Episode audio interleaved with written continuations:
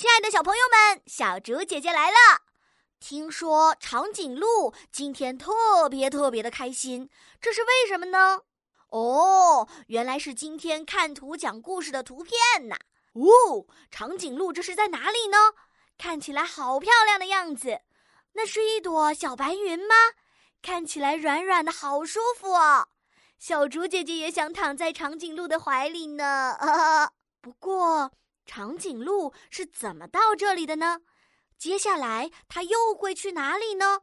它的爸爸和妈妈去哪里了呢？怎么只有长颈鹿和小白云在玩呢？小朋友们，你们想和长颈鹿一起玩吗？如果你已经想到了好玩的故事，就先点击暂停播放按钮，然后到留言区给小猪姐姐讲一讲吧。